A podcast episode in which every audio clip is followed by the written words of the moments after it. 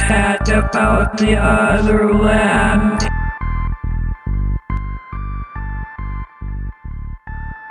Hallo und herzlich willkommen zu Kapitel 35 mittlerweile. Es sind nur noch fünf Kapitel bis zum großen Finale. Der Lord von Temilun heißt es zumindest im Englischen. Herr Garaxa hat eine kleine Zusammenfassung bereitgestellt. Schalten wir doch mal rüber in sein Studio. Guten Abend für Wunder. Eine Premiere. Es ist nämlich ein Rini und Orlando und Dread Sellers Kapitel. Aber alle in einem POV. Wir haben Rini ja Thronsaal der Goldenen Stadt verlassen, wo sie Atasco getroffen hat. Dort setzt dieses Kapitel jetzt wieder an. Atasco stellt sich als Freund freundlich heraus, auch nur als Mittelsmann. Also er hat die Gruppe gar nicht selbst herbeordert, sondern das war Sellers Plot Twist. Atesco erzählt so ein bisschen über die Goldene Stadt, während sie auf die restlichen Personen wartet. Erzählt Rini auch nochmal vom evolutionären Aufbau der Welt. Das kennen wir ja alles mehr oder weniger. Darauf können wir auch nochmal ins Detail eingehen, wenn Verwunder nachher Lust hat, wie diese Goldene Stadt entstanden ist. Und das ist vielleicht noch ganz interessant. Er hat da im Prinzip nur eine Variable verändert. Er hat das Urpferd nämlich nicht aussterben lassen. Daraus entsteht dann diese Hochkultur aus der Hochkultur, dass sie ausgestorben sind, ganz stark auf eine eingeschränkte Mobilität zurück. Dann erfahren wir noch ein bisschen über das hm. Sicherheitssystem, nämlich dass das auch evolutionär gewachsen ist. Aber Tesco kann nicht so wirklich was darüber sagen, warum das jetzt dazu neigt, Menschen umzubringen. Im Laufe dieses Gesprächs kommen dann drei weitere Gestalten hinzu. Das sind zwei weibliche Sims und eine dritte hochgewachsene Gestalt in einem extravaganten schwarzen Kostüm. Etwas später treffen dann auch Orlando Fredericks und zuletzt auch Sellers ein, der sich als das Wesen empuppt, das Weenie damals auch Mr. Jace geholfen hat. Er ist so ein bisschen der Strippenzieher, also nicht der Antagonist, der, der ihnen quasi diese Brotkrumen hingeschmissen hat, mit denen dann alle die Goldene Stadt erreichen konnten. Und er ist Datenanalyst und auf die Gralsbruderschaft gestoßen durch Ungereimtheiten, die ihm aufgefallen sind, also bestimmte ja. Datenströme, die eine Erschütterung in der Macht. Genau, und äh, dadurch äh, hat er mal nachgeforscht. Also es wurde immer suspekter. Dann hat er in dem Zuge auch Atasco kontaktiert. Hier erfahren wir jetzt auch, dass Atasco mal Teil der Grasbruderschaft war, sich dann aber von ihr getrennt hat und jetzt quasi so ein bisschen ja auf seinem eigenen Spielplatz lebt im Anderland, aber eben nicht mehr Teil der Grasbruderschaft ist. Nur wer eben in der Lage war, in diese Welt zu gelangen, der ist automatisch würdig. Also so eine Art Schnitzejagd, das kennen wir auch ja. von anderen Geschichten. Ja. Darüber können wir später auch nochmal sprechen. Ja, einige der Gruppe sind skeptisch, die glauben, das ist ein riesengroßer Scan, um hier den Slang aufrechtzuerhalten. Und wer es aber nicht glaubt, ist Orlando, der plötzlich wieder Kraft hat, ein emotionales Plädoyer für Sellers und den Plan eigentlich hält, Gruppe von fähigen Menschen zusammentut, die der Grasbruderschaft irgendwie was entgegensetzt. Da fällt dann auch der Vergleich mit Elrons Rat. Ja, dieses relativ dichte Kapitel endet dann mit dem wahrscheinlichen Tod Atasco, einer anderen Gestalt, die sich seinem Sim bemächtigt und verspricht, dass wir auch ohne Atasco weiterhin gut unterhalten werden. Da nehmen wir Williams beim Wort, oder? Vielen Dank aus seinem Funkhaus. Das war keine rhetorische Frage. Nein, nein, das kenne ich ja von dir gar nicht. Weiterhin rhetorisch wird eher noch gefragt im vorgeschalteten Netfeed, der aktuellere Probleme als die, die in Elrons Rat diskutiert werden, zum Thema hat, nämlich eine Wet Beef Poisoning, also vergiftetes Genfleisch. Das wird ausgerechnet in Großbritannien entdeckt, wo ja Rinderwahn ja auch in den 80ern eine grassierende Epidemie war, die eben durch verseuchte Viehbestände ausgelöst wurde und dann natürlich auch auf Deutschland übergeschwappt ist. Und äh, diesmal ist es aber Artiflash Limited, ein vergiftetes Urviech, ist ein bisschen fies zu sagen, aber eine Mutter, aus der eben ganz viele verschiedene Gen-Fleisch-DNA-Sequenzen entnommen wurden, um eben hunderte Generationen einzuspeisen. Ganz glas gewachsenem Fleisch. Also das ist eben die Verbindung, die dann leicht zu schließen ist auf dieses Urpferd, was ja Atasco nicht hat aussterben lassen in den beiden Amerikas. Und hier hat man eben die Urmutter dieses Rindfleisches, die besser hätte sterben sollen. Also ich weiß, dass vor zwei Jahren, glaube ich, zum ersten Mal Chicken McNugget gezüchtet wurde. Ist ja. noch nicht marktreif, aber das kostet einfach zu viel dran. Geld. Ja, genau, ja. ich glaube 15.000 Dollar. Aber wir sind näher dran als jemals zuvor an dieser Wirklichkeit. Für die Grünen wird es das Paradies auf Erden werden. Dieser, dieser abrupte, nicht abrupte Anschluss fängt wie so häufig an mit einem Ausruf von Rini. Tasco tut so, als wäre er überrascht, aber den Schluss zu ziehen, dass ein Bild von einer goldenen Stadt gezeigt wird und er das einzige relevante Buch geschrieben hat, diese Stadt zum Thema hat und sein Name dann eben auf der Rückseite steht, ist irgendwie ein Rückschluss, der jetzt nicht so verwundern sollte, oder? Also muss man aber auch sagen, es war auch schwierig, auf ihn zu stoßen, oder für Rini. Also Rini ist gar nicht gelungen bei ihrer Recherche und Bleek Ja. dann dieses Buch schon irgendwie gefunden. Also er scheint so jemand zu sein, der zumindest in Vergessenheit gerät. Ist das nicht auch so ein bisschen ein Problem von Darstellung von Recherchetechniken, dass man das Gefühl hat, Rini ist eigentlich eine funktionale Analphabetin, wenn sie es nicht herausbekommt, dass sie eine Monographie über ein wissenschaftliches Thema recherchieren kann und dafür Martin braucht? Also merkwürdig, dass man da manchmal so eine erzählerische Krücke einbaut, damit man noch eine Person mehr involvieren kann. In der Fragezeichen zum Beispiel so, weil er so, so tut, als wäre Bob der Einzige, der einen PC bedienen kann und Justus vielleicht auch noch ein bisschen, aber Peter kann nur schnell rennen und kann Angst haben. Man kann ja zumindest sagen, dass es Forschung gibt, die einfach komplett in Vergessenheit geraten ist, die deswegen auch Ja. nicht digitalisiert ist. Aber natürlich ist es so, dass Martine irgendwie der verlängerte Arm von Rini ist. Das haben wir ja schon einmal erlebt, als wir ganz am Anfang in den ersten paar Kapiteln besprochen haben, wie sie eben so eine Rastersuche machen, wirklich dümmstmögliche Art und Weise dann eingeschränkt haben, dass jetzt plötzlich die Koma-Fälle was mit Netzbenutzung zu tun haben. Also das sind so, so Kindergartentechniken eigentlich. Ich weiß Ja. nicht, ob das jetzt einfach nur so für diesen, ah, Atasco, guten Tag, Sie haben mich erwartet, Überraschungsmoment einfach kreiert wird. Tasco ist überrascht. Er weiß eigentlich viel weniger, als er wissen sollte. Nicht nur in dieser Hinsicht. Wir erfahren es ja nicht mehr. Weil Tasco einfach stirbt am Ende. Seine Frau auch noch, also es gibt Ja. gar keine Zeugen. Die hatte ich jetzt in der Zusammenfassung auch nicht erwähnt, die kommt dann später noch hinzu. Tasco hat sich diesen Traum dieser Stadt erfüllt, zusammen mit seiner Frau. Wisst du, was zu dieser Urpferd-Idee sagt? Ich glaube, ich weiß darüber zu wenig, um das irgendwie beurteilen zu können, wie realistisch das ist. Diese ganze Entwicklungsidee, das hast du ja schon mal gesagt, also das ist offensichtlich prozedural oder generativ oder evolutiv. Und du hast jetzt evolutionär gesagt. Trifft es ja eigentlich nicht so ganz an. Eine der typischen Alternativweltgeschichten. Also das heißt, glaube ich, kontrafaktische Geschichte, wenn man das ein bisschen verwissenschaftlichen möchte. Und man eben so was wäre, wenn Spielchen spielt. Was wäre, wenn Franz Ferdinand nicht erschossen worden wäre. Das ist ja in gewisser Weise auch eine Art Autorenfiktion. Das wird also direkt angesprochen. Martine had been looking as though she wished to speak for some time. You have built this place. Is it yours? Und dann sagt äh, Atasco dazu, grown it uh, would perhaps be closer to the mark. Also er hat es wachsen lassen. Mit einer veränderten Anfangsbedingung am Anfang eben der Nicht-Ausrottung von Großsäugern. Also das ist ja nicht nur so, dass es in Amerika keine Elefanten und Giraffen und sonstige größere Tiere gibt. Das Riesenfaultier ist ja auch ausgestorben. Die waren ja teilweise größer als Elefanten. Es gab Faultiere, die waren neun Tonnen schwer. Und die haben noch bis zur letzten Eiszeit weiterhin leben können. Aber irgendwann mit dem Eintreffen des Menschen und mit einer Klimaverschiebung hat sich dann eben so ein Kataklysmus gebildet, großer Tierspezies, die man eben für, für Verkehrszwecke nutzbar machen kann. Mengen von Waren zirkuliert haben lassen können. Alles, was man domestizieren kann, eben immer noch auf diesem Alpaka-Niveau, das nicht so richtig Schwung in die Sache bringt. Eben nicht so viel schleppen wie ein Pferd. Du kannst doch keine vier Alpakas voneinander spannen und dann hast du eine Kutsche irgendwie. Kriegen nicht die Geschwindigkeit hin, die haben zu kurze Beine und die sind zu futterintensiv. Also du musst, und du hast eben auch keine richtigen Getreidesorten dafür. Das ist eben nur Kartoffeln und sowas alles. Also da kommt sehr viel zusammen und ich finde es ein bisschen wohlfeil zu sagen, jetzt von Atasco, wir haben jetzt nur das Pferd wieder eingeführt. Ich glaube, selbst damit gäbe es dann irgendwelche Folgewirkungen, die dann trotzdem noch dazu führen, dass selbst das aus der Taufe gehobene Pferd selbst dann noch nicht weiter existieren könnte, wenn es eben keinen Hafer hat oder sowas. Also es gibt ja dann noch wieder so Komplementärsachen wieder. Das ist ja nicht ohne Grund ausgestorben. Richtig, denn man muss auch die Gründe dafür tilgen eigentlich. Und man muss ständig gegenkorrigieren eigentlich, damit es nicht dann tausend Jahre später ausstirbt oder zehntausend Jahre und immer wieder die Abzweigung schließen muss. Würdest du sagen, dass das realistisch ist, wenn man das alles abzieht? Also die These, dass es wirklich ein Mobilitätsproblem war? Das ist der aktuelle Stand der Forschung. In den 90ern war das noch eine heiße Sache, wo man dann erstmals lateinamerikanische Studien tatsächlich mal zu Globalgeschichte angefertigt hat, auch nach der Zeit des Kalten Krieges. Da konnte man endlich mal die ganze Weltkugel betrachten und ihre verschiedenen Entwicklungsschritte. Dann kommt man eigentlich ganz schnell dazu, dass es eigentlich zwei Faktoren gibt, die sowohl Südamerika als auch die asiatischen Länder haben zurückfallen lassen und die afrikanischen Länder sowieso, nämlich der schnelle Zugang zu Rohstoffen, die jetzt nicht 200 Meter in der Erde sind, sondern 100 Meter in der Erde sein müssten oder 50, damit man da schnell rankommt. Und eben die Verbindungsachsen. Also die Anden sind einfach ein richtig großer Roadblock. Diese ganze Hügellandschaft Südamerikas, die dann eben den Dschungel hat, den man auch nicht ohne weiteres einfach abholzen kann, weil einem dazu auch die Werkzeuge fehlen. Ja, also schweres Gerät. Das hatten wir ja schon beim Rini-Einstieg. Holzfällerkräfte, die eben mit technischen Mitteln dem irgendwie her werden, dass man eben irgendwo Weideland bekommt. Ich kann mir vorstellen, dass Atasco das auch ziemlich vereinfacht hat, was er da tatsächlich Er zeichnet sich sowieso aus, finde ich, dadurch, dass er, das ist natürlich auch eine literarische Notwendigkeit, dass Atasco jetzt nicht auffallend wenig darüber weiß, über dieses ganze System, dafür, dass er in dieser prominenten Position ist. Also weiß nicht mal, wie das Sicherheitssystem funktioniert, sagt auch nur, ist, also evolutionär war ja das Wording des Romans selbst, auf diese Erklärung bezieht, die wir schon vor ein paar Kapiteln hatten, sich quasi verselbstständigt hat und eben auch dieses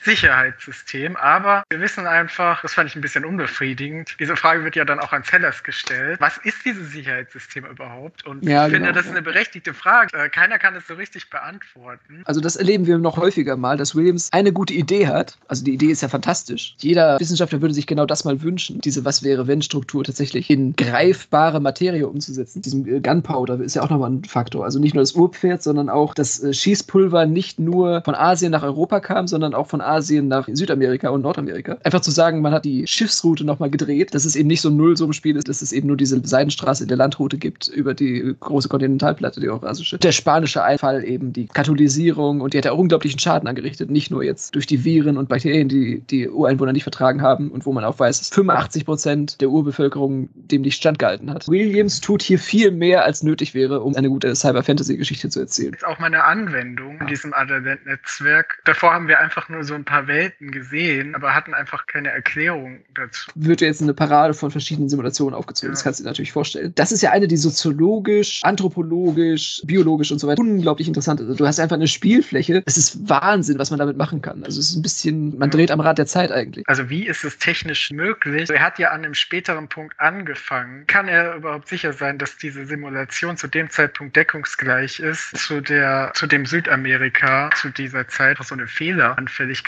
bräuchte einfach äh, absolute Informationen, um sowas umzusetzen, die man nicht hat. Was wir auch nicht erfahren, ist nämlich, wofür die Kinder gebraucht werden. Das ist auch noch so was, gedacht habe, jetzt wird es endlich erklärt, aber eigentlich sind wir genauso schlau wie vorher, oder? Der Autor lässt sich natürlich auch nicht ins Blatt gucken, wenn die Tetalogie noch drei weitere Teile hat. Wir erfahren tatsächlich relativ wenig insgesamt, obwohl mhm. Sellers so lange redet und mhm. Atasco ja auch. Ja. Bei Atasco ist es fast noch interessanter, weil er wirklich was zu sagen hat. Sellers hat nicht so viel zu sagen, außer dass er halt sich eben offenbart äh, als diesen Hintermann. Ich weiß nicht, ob du schon so weit bist beim Hörspiel. Geht ja diese große Ritter der Tafelrunde Aufstellung oder eben Elrons Rat, wird auch genau damit spielen, dass bei Sellers vor allem die jungen Leute, also Sweet William und TVB, das ist eben dieser eine, der in dieser Netzsprache spricht, eben ständig ins Wort fallen und sagen, hey, alter Sack, erzähl uns was anderes. Ich finde das ganz sympathisch, dass Sellers auch selber ständig in diesem Entschuldigungsmodus ist und damit auch so eine Art Autor-Stellvertretung hat. Also ich kann euch jetzt noch nichts sagen. Wir sind jetzt gerade auf Seite 900 ich muss jetzt Anreize schaffen, dass ihr den zweiten Band auch noch lest. Einfach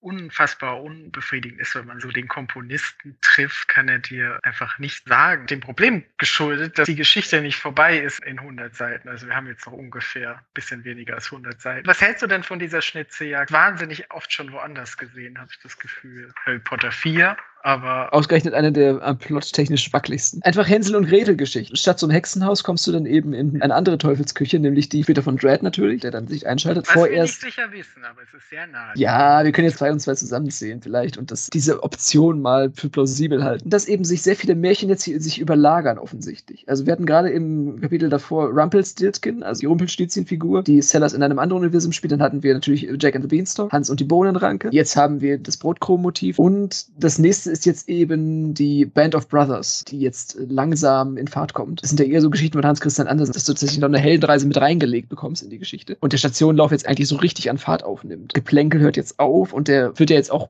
relativ schnell, relativ blutig danach. Wo du gerade schon Harry Potter warst, da gibt es am Ende von Teil 4 auch so einen langen Monolog von Voldemort, in der er seine ganze Rechtfertigung für sein umtriebiges Handeln da entblättert vor jemandem, der sowieso schon im Tod weiht. Gute Wichte sind ja auch nicht befreit davon, von diesem langen Monologisieren. Ich würde sagen, Will versucht hier das so gut abzuwechseln, wie er kann, aber er kommt nicht dran vorbei. Also die Exposition braucht jetzt auch eine Supposition oder eine Schließung, die dann auch nochmal ein bisschen sich selbst feiert, auch schon mal mehrmals. Was sich gefällt jetzt in der Rolle des Geheimnislüfters. Dieses Comeback von Orlando. Plötzlich hat er wieder Kraft und kann für Sellers einstehen. Das Klischee zu überwinden, durch ja. Thematisierung. Ist es nicht die beste Methode laut Niklas Luhmann? Also eine Gruppe getriebener Menschen mit besonderen Fähigkeiten, die sich zusammentun müssen, weil sie geschlossen die einzigen sind, die die Welt retten können. Wussten ja. wir zu dem Zeitpunkt auch noch gar nicht, aber es wird eben vorweggenommen in der Persiflage schon. Ja, und sogar dann doppelt. Also einmal Sweet William, der ist ja relativ mit seinem Humor erster Ebene, also der ironischen Umspielung. Ach ja, oh, okay. Ich dachte, ich wäre der. Aber dieses ganze Sellers-Motiv bekommt ja nochmal durch die Namensgebung nochmal eine andere Note. Also Peter Sellers ist ja, wie wir wissen, auch Dr. Strangelove, der verrückte Wissenschaftler, der auch einem Rat von weltführenden Politikern angehört, darüber entscheiden, wie man mit der Bedrohung eines Atomkriegs zurechtkommen muss. Spielt er dann auch einen Verrückten im Rollstuhl und Sellers ist auch der Verrückte im Rollstuhl wiederum. Also diese Überlappung, die schon in dem Auftreten von Sellers nochmal subvertiert wird. Immer mehr Ebenen, auf denen dieses Szenario irgendwie nicht glaubhaft wird. Das hast du ja schon mal gesagt. Du hast das Gefühl, dass du es irgendwo schon mal gelesen hast. Aber genau diesen Ready-Made-Effekt, dieses kumulierte, kollagierte Erlebnis, ist ja auch wieder eine gewisse Auszeichnung der Cyber-Fantasy gegenüber der Normal Fantasy oder der High Fantasy oder der Low Fantasy, weil sie sich das eben erlauben kann, diese punkigen Elemente mit zu prozessieren. Muss sie nicht immer direkt weg erklären. Konflikt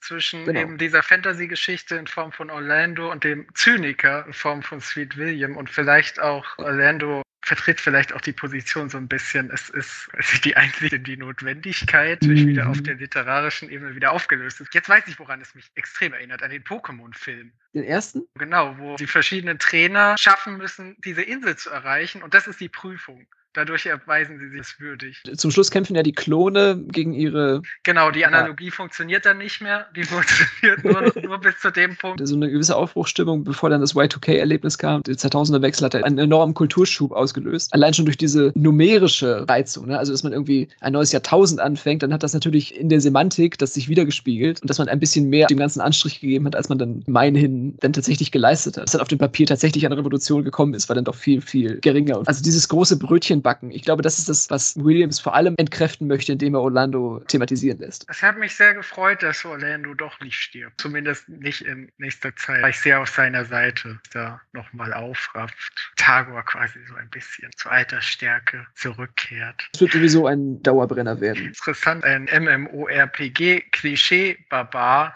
ein Plädoyer für die Klischee-Fantasy. Der mit dem größten Breitschwert hält ein Plädoyer für Menschlichkeit und Zusammenhalt. Aber das ist doch genau das, was Du erwartet hast wird, oder? mein Schwert, Green. Und meine Axt. Ja klar, dass der sowas sagt. Also, das meine ich mit dieser selbstironischen Note. Captain America hat das ja auch die ganze Zeit. Star Spangled Man with a Plan. Und er wird eigentlich die ganze Zeit auf diese Paradoxie hingewiesen, dass er eigentlich ja ein genetisch mit Steroiden vollgepumpter Superman ist, der eigentlich gar nicht so tun kann oder muss, dass er ein Everyman ist. Also, hey, ich bin einer von euch. Und alles an seinem Auftreten deutet er in die gegenteilige Richtung. Du hast ja gerade gesagt, Sellers ist Datenanalyst von Beruf. Und sobald er dann da ins Schwärmen kommt, wie die Information sich selbst bewegt, wie sie sich sammelt, wie sie sich verschiebt. Im ersten Kapitel ist er uns, oder im zweiten, als Flieger vorgestellt worden, also der Überflieger, der eine große Flughöhe hat. Wo bekommt man das denn mal so serviert, dass man tatsächlich einmal ein bisschen in den Giftschrank des Autors selber blicken kann, wie er sich vorstellt, wie seine Charaktere arbeiten? Monologisieren ist so eine Unart, die sich in Fantasy eigentlich so eingenistet hat und nicht mehr so richtig davon wegkommt. Aber es hat ja auch unbestritten einen enormen Charme, wenn man einmal, wir gehen es zumindest so, über die Geschichte der Todesser etwas hört. Und auch wenn es so geraunt ist und nur so schemenhaft, ist es immerhin doch etwas. Man hat das Gefühl, dass der Autor sich Mühe gibt. Das Ja. drücken eigentlich diese Monologe aus, für mich zumindest. Man muss die Welt eben interessant genug machen, damit Worldbuilding dann auch als Fanservice verkaufen kann. Die Frage ist jetzt natürlich, kann jeder Datenanalyst das herausfinden? Also wir müssten noch ein bisschen mehr über Sellers erfahren. Das wäre ja dann auch ein Armutszeugnis für die Gralsbruderschaft. Ja, aber zuerst ist es ja eins für die Militärpolizei. Ich weiß nicht, ob ich jetzt spoilere, aber wir wissen ja, dass Sellers praktisch einen Hausarrest hat auf diesem Stützpunkt, offensichtlich ein gewisses Kontingent hat, um sich Annehmlichkeiten zu beschaffen und dann aber eben trotzdem bewacht wird. Er offensichtlich da einen Unmut gespürt hat. Also so wie er selber als Marionette behandelt wird in der realen Welt, spielt er jetzt selber den Puppet Master in der virtuellen. Militärpolizei hat nur mitgekriegt, dass Sellers mal eine Fernschachpartie gespielt. Genau, mit einem australischen Schachspieler. Das hatten wir auch noch nicht gesagt im letzten Kapitel. Wir wissen ja, wo Dredd aktuell sitzt. Ob das eine Dechiffrierung war, eine Art Sicherheitsmaßnahme Dredd gegenüber, um ihm zu zeigen, wo der Hammer hängt. Und das Jetzt ist er ja wahrscheinlich gerade in Südamerika. Überleitung mal machen. Atasco ist nämlich, also das ist jetzt die Theorie, die sehr nahe liegt, das Ziel des Luftgott-Projekts. Damit auch das Ziel von Dredd, Figur, die dann in Atascos Sim, Sim, dem Sim bemächtigt und dann sagt, wir werden euch weiterhin gut unterhalten. Das ist auch so eine typische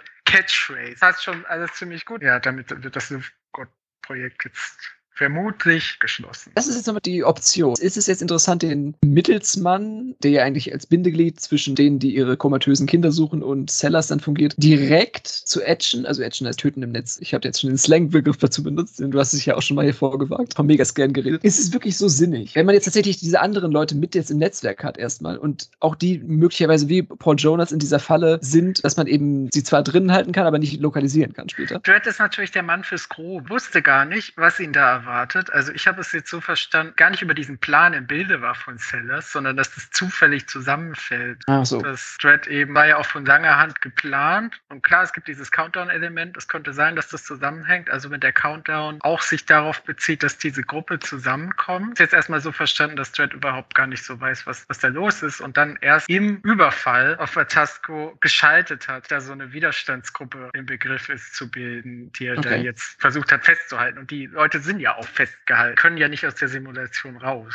Wie funktioniert das jetzt? Werden die jetzt verhört, wo ihre Körper sind und dann fährt Dredd dahin und erschießt die alle? Das wäre die Terry Pratchett-Auswahl jetzt. Also das wäre jetzt, wenn man tatsächlich Scheibenweltromane liest, irgendwie der schnelle Abgang jetzt des Ganzen. Er hat sie, aber er hat sie nicht. Es sei denn, es wird eben gelöst über irgendwas, was dieses Netzwerk kann, was wir noch nicht wissen. Kann natürlich immer sein. Aber sie können sich nicht vom Fleck bewegen. Die Kreisbruderschaft weiß aber auch nicht, wo deren Körper liegen. Aber es ist ja so ein bisschen auch ein Kniff für die meisten andersweltlichen Geschichten, dass man eben sagt, dass Kinder sind irgendwie immun gegen etwas oder eben Kinder sind besonders vulnerabel oder Erwachsene verstehen das. Peter Pan, das ist ja ganz klassisch so Ja. gemacht. Oder Jungfrau. Nochmal einhaken. Jetzt, wo du jetzt gesagt hast, es gibt offensichtlich so ein Dilemma. Dredd hat jetzt nur Zugriff auf Netzidentitäten offensichtlich, aber nicht auf die Körper dahinter. Die Grazbruderschaft, wo dann nochmal gesagt wird, wo Sellers auf sie aufmerksam wurde, das offensichtlich wie eine christliche Organisation klingt erstmal. Dann sagt Sellers, I saw nothing particularly Christian in their activities. They were spending incalculable amounts of money and technology, apparently building something. Und was es war, konnte ich eben nicht herausfinden. Wenn das nicht auch wieder hochironisch ist, wir wissen ja ganz genau, dass Christen die ersten sind, die für große Gebilde und für große Technologien Unsummen von Geld aus ihren Mitgliedern pressen. Also der Peter Stoke, der refinanziert wurde durch den Ablasshandel. Und dass das gerade eine urchristliche Tat ist eigentlich, besonders viel Geld in die Hand zu nehmen, aber Milliarden, wenn man das mal zurückrechnet, äh, inflationsbereinigt, wie viel Geld es eigentlich verschlungen hat, diese ganzen Monumentalbau, die Sakralinstitutionen aufzurichten. Oder eben bei Thebas van Elst einfach schon die, die vergoldete Toilette in, in seinem Bistum. Ist ja ein kleiner Fingerzeig darauf, diesem christlichen Motiv darin. Ich kann es jetzt nur so kryptisch formulieren, aber dieses Festhalten können im virtuellen Raum, das ist etwas, was einerseits enorm begehrlich, alle Lust will Ewigkeit, will Tiefe, Tiefe, ewig, immer im Netz bleiben eigentlich, damit du nichts verpasst. Und andererseits willst du auch so schnell wie möglich davon wegkommen, weil du merkst, dass es dich innerlich zerfrisst, dass dein Körper darunter leidet. Was wäre jetzt der Kompromiss einer christlichen Institution, die versucht, zwischen diesen zwei Extremalpunkten zu verhandeln?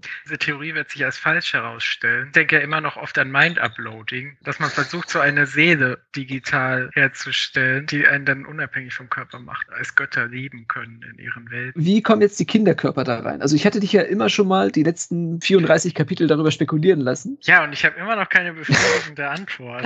Und wir sind vier Kapitel vor Schluss. Also das ist nochmal ganz Ja gut, aber ich glaube, es wird auch nicht mehr gelöst. Aber findest du, dass Williams hier austeilt gegen diesen ganzen christlichen Popanz, der aufgebaut Ich habe es eigentlich wie so eine Ausdifferenzierung der Institution verstanden. Also heute sind halt einfach die Kapitalisten, die, die diese Prunkbauten in Auftrag geben und Würdest du Wüstenscheichs, die aristokratisch regieren, als Kapitalisten bezeichnen? Oder sind das einfach nur neureiche Schnösel, die eigentlich sich äh, vor kapitalistische Zeit zurücksehen mit diesen ja, es kommt da immer drauf an, so also äh, äh, amerikanischen Männer Gottkomplex als Kapitalisten sehen. Elon Musk ist, glaube ich, Südafrikaner und äh, Jeff Bezos, ich weiß gar nicht, wo der geboren ist. Es kam gerade die News, Ja. dass eine historische Brücke abgetragen wird. Amsterdam, äh, die Werft, die Jeff Bezos Yacht baut, Ah. dahinter liegt diese Brücke jetzt teilweise abgebaut wird. Ach du Scheiße. Ist das nicht so ein Klassiker der James Bond-Geschichten, dass jeder Bösewicht, der in irgendeinem Teil der Welt sagt, ich habe irgendein schottisches Landhaus abtragen lassen und Ziegelstein für Ziegelstein an anderen Ort aufbauen lassen? Eine menschliche Faszination, glaube ich, dass man sowas eins zu eins reproduzieren kann mit dem Glück. Fantasielosigkeit der Amerikaner wird einem ja nirgendwo so evident wie in Las Vegas, wenn du die Mini-Pyramide siehst, den Mini-Eiffelturm. Also einfach eine komplette Replikation, keine Nachahmung, sondern wirklich ganz plumpe Imitation. Dass sie sich wirklich nichts mehr einfallen lassen. Und ausgerechnet dieser amerikanische Impuls hat Ted Williams dazu verführt, einfach mal ein bisschen die Parameter zu ändern. Ein kleines Lebenszeichen von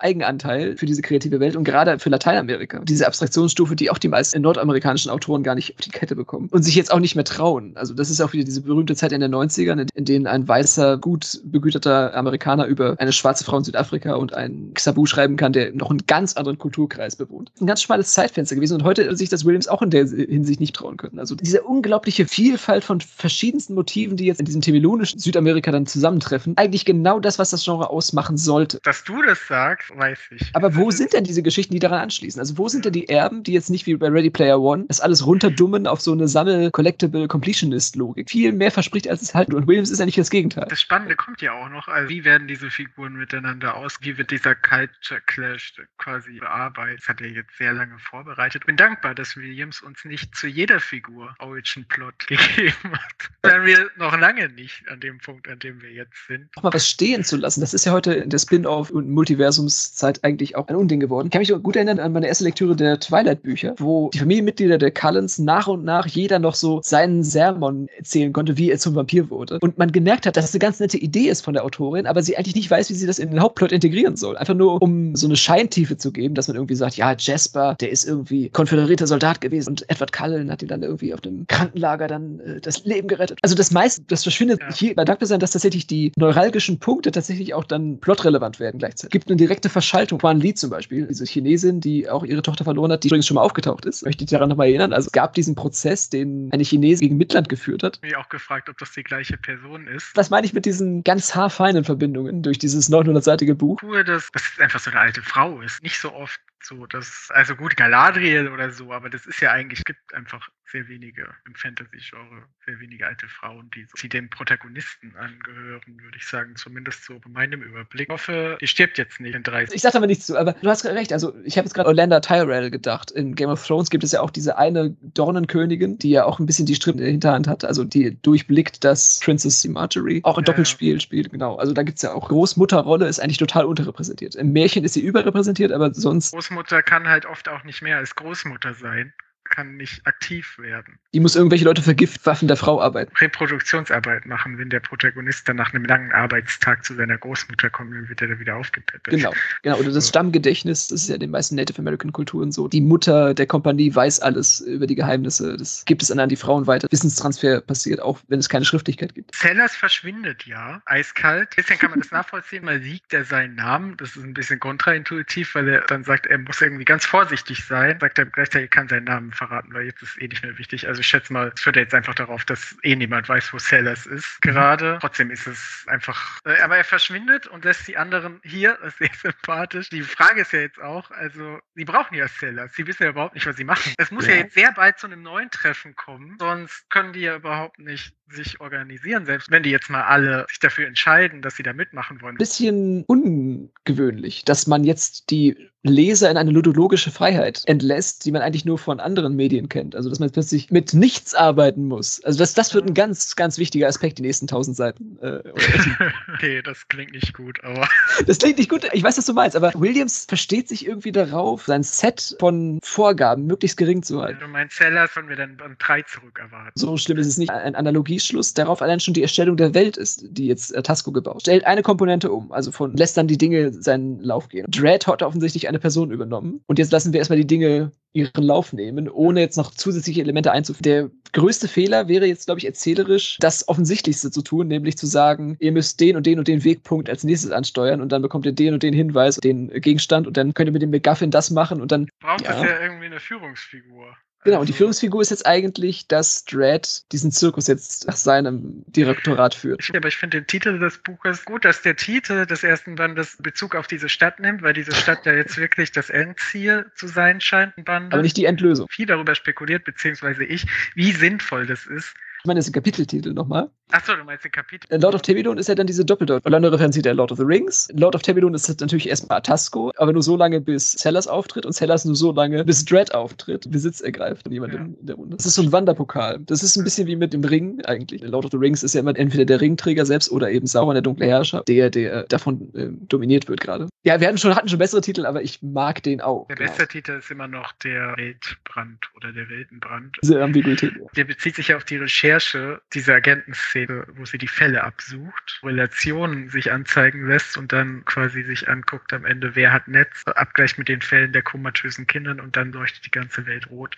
Da warte ich immer noch darauf getoppt wird. Ja, also kinematisch ist das natürlich super umzusehen, rot glühende Bildfläche. Und hier finde ich es ein bisschen schade, dass wir so wenig Deskriptoren bekommen. Also wir haben einmal dann die Frau von Atasco, die so vom Stuhl kippt und so praktisch in ihrer Sim-Haltung verharrt. Dann haben wir eben dieses Übernehmen, kennt man das ja bei Videospielen, dass sich dann die Augen so nach hinten rollen und ihr nach vorne und dann so auf Rotsicht umgestellt. Es ist so ein verzögerter Höhepunkt. Also wir sind ja noch nicht ganz am Ende, aber man hätte noch ein bisschen mehr Punch geben können, adaptionsmäßig vielleicht später. Also Williams hat es auch schon ein paar Mal gemacht, das ist ein Ziel erreicht. Ja, Jetzt ist es eine Verweisung ins Nirgendwo, aber es ist schon öfter so gewesen, dass quasi die Zielperson dann stirbt man dann wieder so eine neue Orientierungslosigkeit damit erzeugt wird. Genau, und genau. Äh, darüber habe ich mich ja schon aufgeregt. Bei Ja. Leek. Hier ist es jetzt wahrscheinlich notwendig. keine Scheu davor zu haben, Hauptcharaktere umzubringen. Und Secondary Characters, die Potenzial haben, zum Hauptcharakter zu werden und dann eben die Biege kriegen und dann die Tendenz, dass man eben Mystery Plots mit einwebt, ist ja in High Fantasy eigentlich unüblich gewesen, bis eben Martin kam und dann angefangen hat, äh, so rumzuschnetzeln. Aber auch Williams kann das ja anscheinend. Ja? Also Williams hat ja diese Catch-all-Parties, Catch-all-Ages-Mentalität, die ihm da einfach einen größeren Handlungspool gibt. Okay, ich glaube, das war genug zu Lord of Timelun.